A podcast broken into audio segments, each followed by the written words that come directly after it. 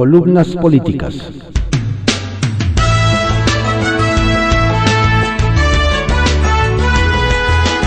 Continuamos con la audiosíntesis informativa de Adriano Ojeda Román, correspondiente a hoy, miércoles 9 de febrero de 2022. Demos lectura a algunas columnas políticas que se publican en periódicos de circulación nacional. En privada, por Joaquín López Doriga, que se publica en el periódico Milenio. Por la 4T, primero los pobres. El presidente López Obrador ha dicho que cuenta con el apoyo de 9 de cada 10 pobres y de 1 de cada 10 integrantes de la alicaída, digo yo, clase media. También usó el referente de la escolaridad, del que apuntó que de licenciatura para abajo tiene el mismo respaldo promedio de los pobres, 9 de cada 10, pero no a nivel de posgrado, que es como el de la clase media, 1 de cada 10. Yo me voy a referir a lo más significativo y grave, la pobreza. De acuerdo con el Coneval, en 2020 el número de mexicanos en situación de pobreza aumentó en 3.8 millones en comparación con 2018, al pasar de 51.9 millones a 55.7. Lo más preocupante es el alza de mexicanos en pobreza extrema que fue de 2.1 millones de 8.7 millones a 10.8. La pobreza moderada aumentó 1.7 millones de personas al saltar de 43.2 millones a 44.9 millones.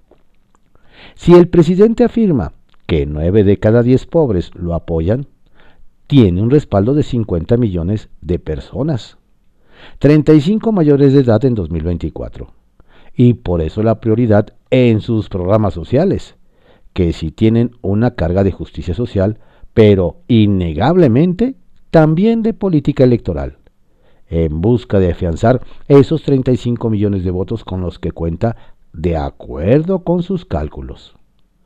Y por eso mismo, la ofensiva permanente contra la clase media, que se ha reducido al pasar 1.7 de sus integrantes a la pobreza.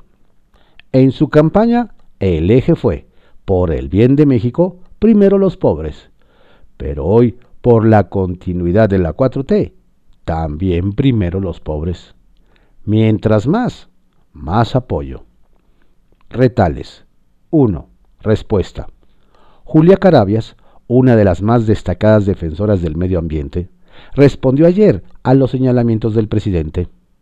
Le dijo que ni tiene doble mensaje ni doble moral como lo tildó desde la, desde la ventaja de la mañanera, y que se siente acosada por estas acusaciones que se deben a la crítica por el daño que sus obras producen a la naturaleza, sobre todo el tren Maya, y que por eso. 2. Invermectina. Ahora resulta que la critica al gobierno de la Ciudad de México por el uso de la ivermectina para combatir el COVID es fruto de un cónclave de conspiradores contra el gobierno de la 4T, y que desde ya, además de todo ser Claudia, todos somos Hugo, dijo el presidente. Ya ni cuando el Pichichi. López Gatelo olvida ahora lo que dijo el 19 de junio de 2020. La invermectina no debe ser usada como tratamiento contra el COVID. Y ayer la defendió. No, no todos somos Hugo, ni por decreto. Y 3. Viaje. El Departamento de Estado dio a conocer la agenda de John Kerry en México. Y uno de los aspectos primordiales para su encuentro hoy con López Obrador es crear un clima favorable a las inversiones estadounidenses en México. Y vean el fraseo. Crear. Se crea lo que no hay. Ya anoche el amigo Ken corrigió. Expresó la preocupación de su gobierno por su anunciada reforma eléctrica. Hoy le ampliará John. Arsenal, por Francisco Garfias, que se publica en el periódico Excelsior. Reconoce Citlalia Lorenzo profesionalismo y seriedad, luego de acusarlo de secuestrar al INE. Parecía que Lorenzo Córdoba se había metido a la boca del lobo un foro sobre la reforma política en la cuarta transformación, alternaría básicamente con integrantes de la ladura de Morena. Los mismos que afirman que tiene secuestrado el INE junto con el consejero Ciro Murayama. Los mismos que sostienen que México tiene el órgano electoral más caro del mundo. Los mismos que reclaman un árbitro electoral a modo. No eran buenos los augurios para el consejero presidente del INE. En el ambiente flotaban los agravios del INE a Morena. Así lo llamó el senador José Narro. El retiro de las candidaturas de Félix Salgado, Guerrero y Raúl Morón, Michoacán, por no reportar gastos de campaña. La multa por el diezmo cobrado por Delfina Gómez. Pero también el jaloneo alrededor de la revocación de mandato que llevó al presidente de la Cámara de Diputados, Sergio Gutiérrez Luna, a buscar cárcel para los consejeros electorales que votaron el aplazamiento de la consulta sobre revocación de mandato, por no contar con recursos suficientes para realizar el ejercicio con seriedad. Córdoba no se amilanó. No solo balconeó las mentiras de Morena alrededor del altísimo costo del instituto, sin que nadie lo rebatiera, sino que respondió con un pregúntenle a los otros nueve consejeros a la afirmación de que Murayama y él tienen secuestrado el instituto. El consejero habló con franqueza sobre la reforma política que promueve el mismísimo presidente de la República. Si la reforma va a lastimar la equidad en las contiendas, si va a mermar la capacidad democrática de la representación, si va a disminuir las garantías del voto libre, si va a, provocar que no tengamos elecciones ciertas y confiables, y si lastima la autonomía y la independencia de las autoridades electorales, no vale la pena. En el estrado, Citlali Hernández, secretaria general de ese partido. Antales Vázquez, senadora identificada con el grupo de Martí Batres. Los senadores José Narro Céspedes, convocante, y Ovidio Peralta el ex senador Raimundo Cárdenas, hoy consultor independiente, y Diego Alberto Hernández, secretario de Difusión y Propaganda del Guinda. En el programa estaba anunciada una sesión de preguntas y respuestas que no se realizó. No hubo explicaciones. Citlali fue ruda en su intervención. Al INE le falta pueblo. Los consejeros Lorenzo Córdoba y Ciro Murayama no han estado a la altura. El INE Está secuestrado por dos consejeros, dijo. Fue más lejos. Sugirió implementar controles sobre los órganos electorales, suficiente para llevarse las cabezas de las notas sobre el evento publicadas en los portales. Córdoba respondió en rueda de prensa. El control sobre el Instituto Nacional Electoral está franco y abierto. Se ejerce cotidianamente por parte de los partidos políticos, por ciudadanas y ciudadanos que recurren a las instancias del Tribunal Electoral del Poder Judicial de la Federación. Si el tema fuera quién controla al Tribunal Electoral, entramos en el dilema de quién controla al controlador. Le preguntamos si no sentía que Morena y sus aliados iban por el INE en la reforma político-electoral que plantea el presidente. Respondió, el INE es una institución muy fuerte que goza de cabal salud y sobre todo goza de un amplísimo respaldo ciudadano. Es la institución civil del Estado que más confianza tiene por parte de la ciudadanía. Estamos rondando niveles de confianza de entre el 65 y el 70%. Ninguna otra institución civil tiene esos índices de confianza. Esa es la fortaleza principal. No quiero pensar que haya una intención de dinamitar. El tono de Citlali Hernández, por cierto, fue otro en las declaraciones que nos dio al término del evento. Lorenzo Córdoba se ha comportado de manera respetuosa. Ha puesto sobre la mesa su visión personal. Me parece que hay elementos que habrá que considerar. Al final, ha hablado con prudencia, con seriedad con profesionalidad. La intención del senador Narro era justamente que empiecen a delinearse algunos elementos en la discusión de la reforma. ¿Dejó de ser el villano favorito de la 4T? Cuestionamos. No es villano. Hay que acostumbrarnos al debate público. Nosotros sostenemos que hay una autoridad electoral, como lo dije, en su cara, que pareciera que a veces sirve más a intereses políticos que a los intereses de la imparcialidad, de neutralidad y a la garantía de la democracia participativa, respondió. No hemos estado de acuerdo en muchas decisiones. No se trata de villanos favoritos, sino de la discusión sobre la cosa pública, puntualizó. Lorenzo salió indemne de la casona de Jicotencat. No chupó faros, comentó alguno de los asistentes al foro. Historias de reportero, por Carlos Loret de Mola, que se publica en el periódico El Universal. AMLO intercede por Scherer. A través de su secretario de Gobernación, Adán Augusto López, el presidente giró una instrucción al fiscal general de la República, Alejandro Gersmanero. No te metas con Julio Scherer. El fiscal aceptó no meterse en lo personal con Julio Scherer, pero acordó que López Obrador le diera carta abierta para proceder contra los abogados del círculo cercano al ex consejero jurídico con quienes operó muchos de los asuntos más espinosos, Collado, Álvarez Puga Gómez Montt, Cruz Azul, etc. Así me lo han revelado tres fuentes con acceso de primer nivel a Palacio Nacional. Durante los primeros tres años de la administración López Obrador, era difícil identificar un funcionario tan poderoso con tanta influencia en el presidente, con tanta capacidad de interlocución con diversos sectores, como Julio Scherer.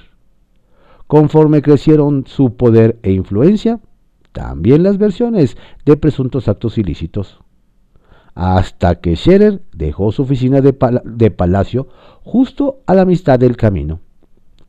Al inicio de la administración era claramente identificable la extraordinaria relación entre el consejero jurídico del presidente y el fiscal general de la República. Scherer no solo operó la designación de Gertz, sino que llevaron de la mano muchos de los casos prioritarios para el presidente. Pero algo pasó entre ellos, que la buena relación reventó al grado de volverse un abierto enfrentamiento. Gertz ha enfilado todas sus baterías para perseguir lo que él llama una red de complicidades con las que Scherer se habría enriquecido usando el poder como arma de negociación. La carpeta de investigación, guardada celosamente por la Fiscalía General de la República, no menciona a Julio Scherer Ibarra, el exconsejero jurídico. Es decir, Gertz respetó su acuerdo con el presidente. Pero ni hace falta que lo mencione. Incluye un salpicadero de nombres, montos y operaciones e implica a familiares, abogados, colegas y amigos íntimos que deja a Scherer sin escapatoria. En pocas palabras, sin tocar a Julio Scherer, se rucha el piso alrededor de él para que caiga inexorablemente. Curiosamente, en todo este embrollo no ha aparecido el primo Hugo Scherer, cuyos alcances siempre han sido motivo de polémica. Lo que no parecen darse cuenta los implicados es que en el fondo el gran perdedor de esta pelea será Andrés Manuel López Obrador.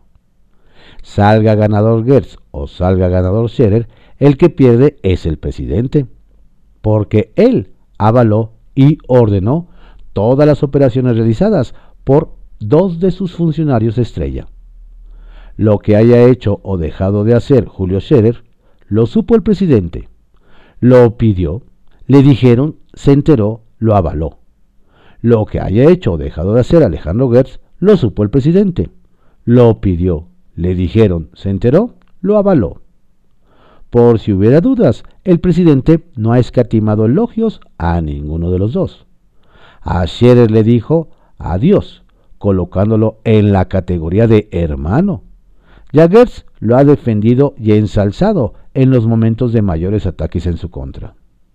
Implosión es que le llaman estrictamente personal, por Raimundo Rivapalacio, que se publica en el periódico El Financiero. El pantano de Sheinbaum. Nada ha sido más aplaudido en la jefa de gobierno de la Ciudad de México, Claudia Sheinbaum, que su manejo de la pandemia del coronavirus. Pero en los últimos días, un escándalo protagonizado por quienes desarrollaron y manejan la estrategia está escalando tras haber sido señalados de actuar de forma antiética, irresponsable y tramposa al haber utilizado un medicamento que no sirve para COVID-19 a fin de avalar una política pública que ellos mismos diseñaron y a cuyas imputaciones puntuales optaron por responder políticamente. Es la marca de la casa. Ayer el presidente Andrés Manuel López Obrador hizo una defensa de equipo y dijo que todas las críticas son ataques contra su gobierno. La controversia llevaba días construyéndose y explotó el viernes cuando el comité directivo del portal SOC Archive, un archivo digital gratuito de ciencias sociales lanzado en 2016 que tiene como casa la Universidad de Maryland en una, en una decisión sin precedentes, retiró un ensayo de los asesores de Sheinbaum, encabezados por José Merino, jefe de la Agencia Digital de Innovación Pública, que alegaba que la distribución de ivermectina en pacientes ambulatorios había validado una política pública diseñada por ellos que permitió reducir impactos en salud por COVID-19. Merino y cinco coautores del ensayo, sus subalternos Eduardo Clark, director general de Gobierno Digital, y Lila Petersen, directora ejecutiva de Inteligencia de Datos, Víctor Hugo Borja, director de la Unidad de Investigaciones del IMSS, Olivia López, secretaria de Salud Capitalina, y su director de Servicios de Salud Pública, Jorge Alfredo Ochoa, respondieron que esa decisión era como una indulgencia a las insinuaciones políticas que se hacen en Twitter y no como un diálogo académico. Reconocieron que su ensayo tenía problemas metodológicos, pero que no se trataba de un experimento ni de una prueba clínica, sino que se centraba en la evaluación de la distribución de ivermectina. El director y fundador de la plataforma, Philip N. Cohen, al explicar el porqué de la decisión de eliminar su ensayo, señaló, el documento tiene muy poca calidad o es deliberadamente falso y engañoso. No creemos que provee información útil y confiable. Juan Pablo Pardo Guerra, un profesor de la Universidad de California en San Diego, no asociado a SOC Archive, le pidió a la organización no solo quitar el ensayo, sino vetar a sus autores de la plataforma por haber realizado un trabajo profundamente problemático y antiético. Al haber utilizado la agencia digital para reclutar personas y experimentar sin informarles a lo que los iban a someter, sin su consentimiento y sin declarar sus conflictos de interés. La discusión era de nicho y estaba en el terreno de cuál palabra valía más. Pero los argumentos de que se habían realizado acciones poco éticas fueron tomando fuerza con un aliado táctico, la Secretaría de Salud Federal, que el domingo en su portal recicló una declaración del subsecretario Hugo López Gatel de septiembre de 2020, donde, apoyado en la Organización Panamericana de la Salud, decía que la invermectina no servía para el COVID-19, por lo que no debería utilizarse. El debate público volvió a encenderse contra Merino y los coautores del ensayo este lunes, cuando el exdirector de análisis de datos de la agencia digital, Saúl Caballero, se retractó de la investigación en la cual participó y firmó y denunció a su ex jefe por malas prácticas en esa dependencia. Caballero denunció que Merino le había pedido ejecutar actividades poco éticas en el manejo de la información que habían acumulado y utilizar lo que se conoce como p-hacking, una práctica que consiste en seleccionar y acomodar los datos obtenidos de una forma específica para que muestren una tendencia o resultados favorables, aun si están incompletos, estableciendo que había manipulado la información para mostrar que el uso de la ivermectrina como política pública había disminuido las hospitalizaciones.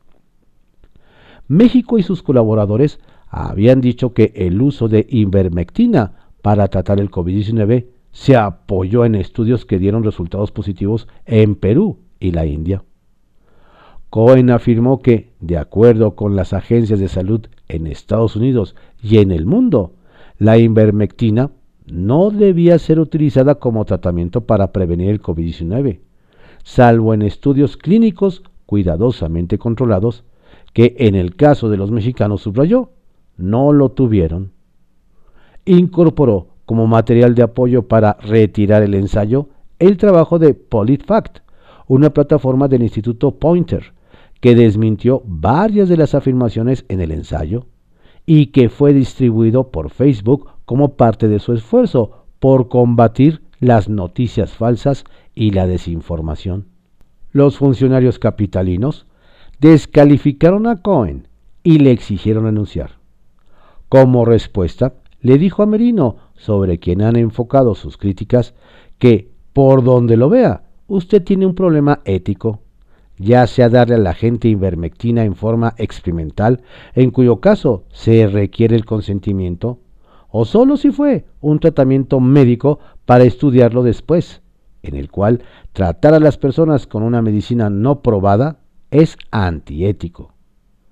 La Secretaría de Salud de la Ciudad de México y el IMSS, partes involucradas en el debate, dijeron que la distribución de ivermectina en pacientes ambulatorios tuvo soporte en la evidencia científica disponible a nivel mundial en el año 2020, que fue una mentira absoluta.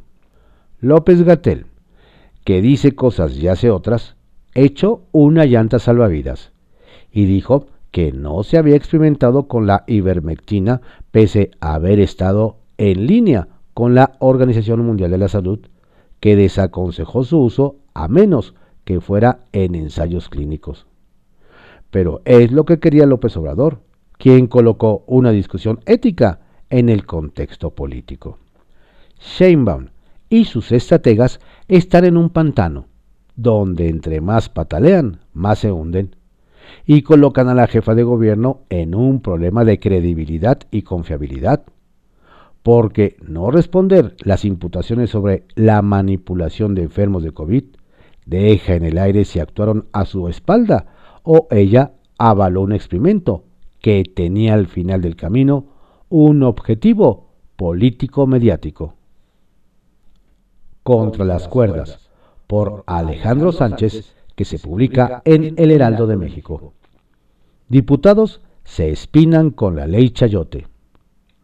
El pasado 20 de enero se cumplió el plazo que dio la Suprema Corte de Justicia de la Nación para que la Cámara de Diputados elabore una nueva ley de publicidad oficial con el fin de modificar la ley Chayote de Peña Nieto y sobre la que Morena había empujado los cambios con el fin de que el expresidente del PRI dejara de favorecer a sus amigos. Sin embargo, los diputados federales, sobre todo los de la 4T, se resisten a agendar el tema a pesar de ser una orden del máximo Tribunal de Justicia, por lo que están en falta constitucional. Resulta que ahora que son gobierno, prefieren que la ley Chayote se quede como la aprobó Peña Nieto, pues así pueden favorecer a sus cuates. El 25 de enero se cumplió el plazo, pero hasta ahora los de Palacio Legislativo no han dado la cara sobre el tema ni han informado de manera oficial si es que ya pidieron una nueva prórroga para discutir, pues la presidencia de la Cámara de Diputados se había comprometido a sacarla en este periodo. ¿Cuáles van a ser las sanciones al Congreso y a los coordinadores parlamentarios? En Veracruz, el juez de control, Francisco Reyes Contreras, está obligado a rendir un informe justificado sobre las 27 horas de audiencia de finales de diciembre que dejaron como resultado la vinculación al proceso de José Manuel del Río Virgen, secretario técnico del Senado, por el supuesto homicidio de un candidato de Movimiento Ciudadano. Sin embargo, el juez 17 de Distrito de Jalapa, Veracruz, no más, no ha recibido la información ni los videos de la audiencia. Sigue esperando el material. Y eso que a Reyes Contreras se le pidió la información desde hace más de 20 días. Ni porque son vecinos y están a unas cuadras se ha dado cumplimiento. El reporte es para que el 21 de febrero se valoren los argumentos, si hay razonamientos jurídicos o no, para que Del Río siga en la cárcel, pues el 21 de febrero se debe de llevar a cabo una audiencia constitucional, pero parece que al gobernador Cuitlago García no le conviene que se dé a conocer la falta de argumentos en contra del secretario técnico. Ya se divulgó el nuevo Código de Ética de la Administración Pública para fortalecer derechos humanos dentro de las áreas públicas, evitar acoso laboral y regular el uso de las redes sociales de los empleados públicos. Uppercut. ¿En manos de quién estamos en materia de salud, caray? Cuando creíamos que era demasiado con López Gatel en la Subsecretaría Federal y con Pepe Merino en el área digital que lleva los datos de COVID en la Ciudad de México, ahora tenemos que chutarnos a Emanuel Reyes, presidente de la Comisión de Salud de la Cámara de Diputados, quien da asesorías por TikTok sobre cómo tronar las anginas para aliviar los malestares de la garganta. Así sí vamos a tener un sistema de salud como Suiza. Capital Político, por Adrián Rueda, que se publica en el periódico Excelsior. El ocaso de los chuchos. Como la humedad, Jesús Zambrano y Jesús Ortega, líderes de Nueva Izquierda en el PRD, intentan expandirse en la Ciudad de México para no desaparecer, luego de haber perdido prácticamente todas sus canicas en el interior del país en los últimos tres años. Los chuchos se habían enfocado a la grilla nacional a pesar de que en el 2006 Ortega peleó a Mar celebrar la candidatura a la jefatura de gobierno del DF, que finalmente ganó el hoy canciller. De antemano sabían que en esa ocasión no iban a ganar, pero su participación les daría oportunidad de negociar candidaturas al Senado, las cámaras legislativas y desde luego presidencias municipales y gubernaturas.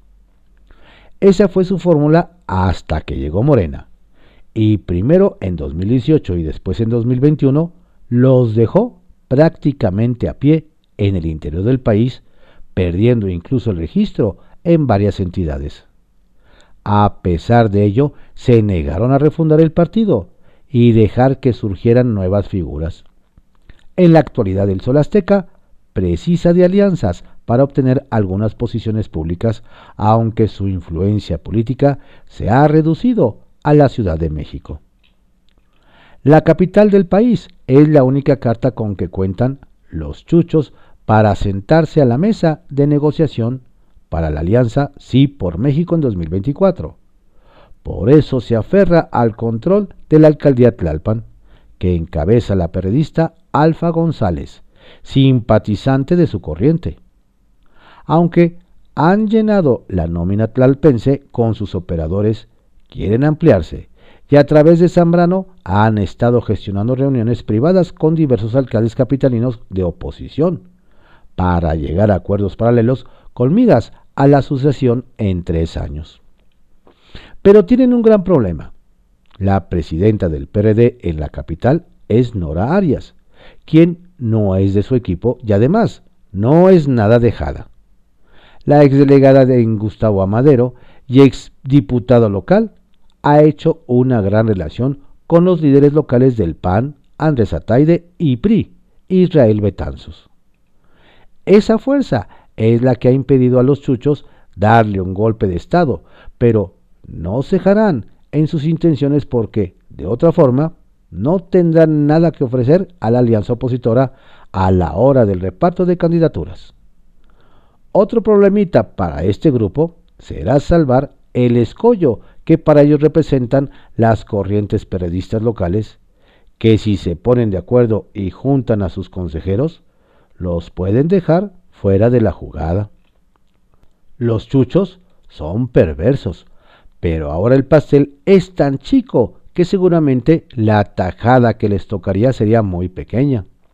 Sería eso o desaparecer. Si algunos panistas de la ciudad están negociando por su cuenta con ellos, fuera del grupo que encabeza Jorge Romero, líder modal del Blanqueazul en la capital, probablemente se están equivocando. Parece que el reloj político de los chuchos está a punto de detenerse y hoy vive sus últimos momentos de gloria. Centavitos. Más de uno se pregunta por qué Ernestina Godoy no aplica al diputado morenista Nazario Norberto el mismo rasero que aplicó con el exdirigente prista Cuauhtémoc Gutiérrez de la Torre, si ambos son acusados de delitos sexuales. Mientras Cuauhtémoc está en el penal de La Palma por haber aprovechado supuestamente su cargo político para formar una red de edecanes a las cuales les pedía favores sexuales, Nazario sigue libre y en su curul, a pesar de haber sido acusado que aprovechándose de su cargo, se propasaba con sus colegas y acosaba sexualmente a sus colaboradoras. La diferencia es que uno es del PRI y el otro de Morena. Y como Ernestina no es daltónica, bien que hace la diferencia de colores. Estas fueron algunas columnas políticas que se publican en periódicos de circulación nacional en la audiosíntesis informativa de Adrián Ojeda Román, correspondiente a hoy, miércoles 9 de febrero de 2022. Tenga usted un excelente día. Por favor, cuídese mucho, no baje la guardia. Saludos cordiales de su servidor, Adrián Ojeda Castilla.